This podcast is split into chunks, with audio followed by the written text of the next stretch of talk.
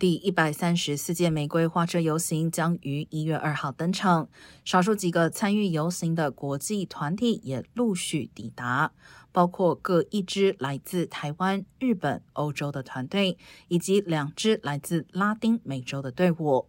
玫瑰花车游行音乐总监表示，大会每年从世界各地申请队伍中选出优秀团队参与游行。代表台湾的北一女中乐仪旗队之前曾经受邀，但因为疫情而推迟至今年参加。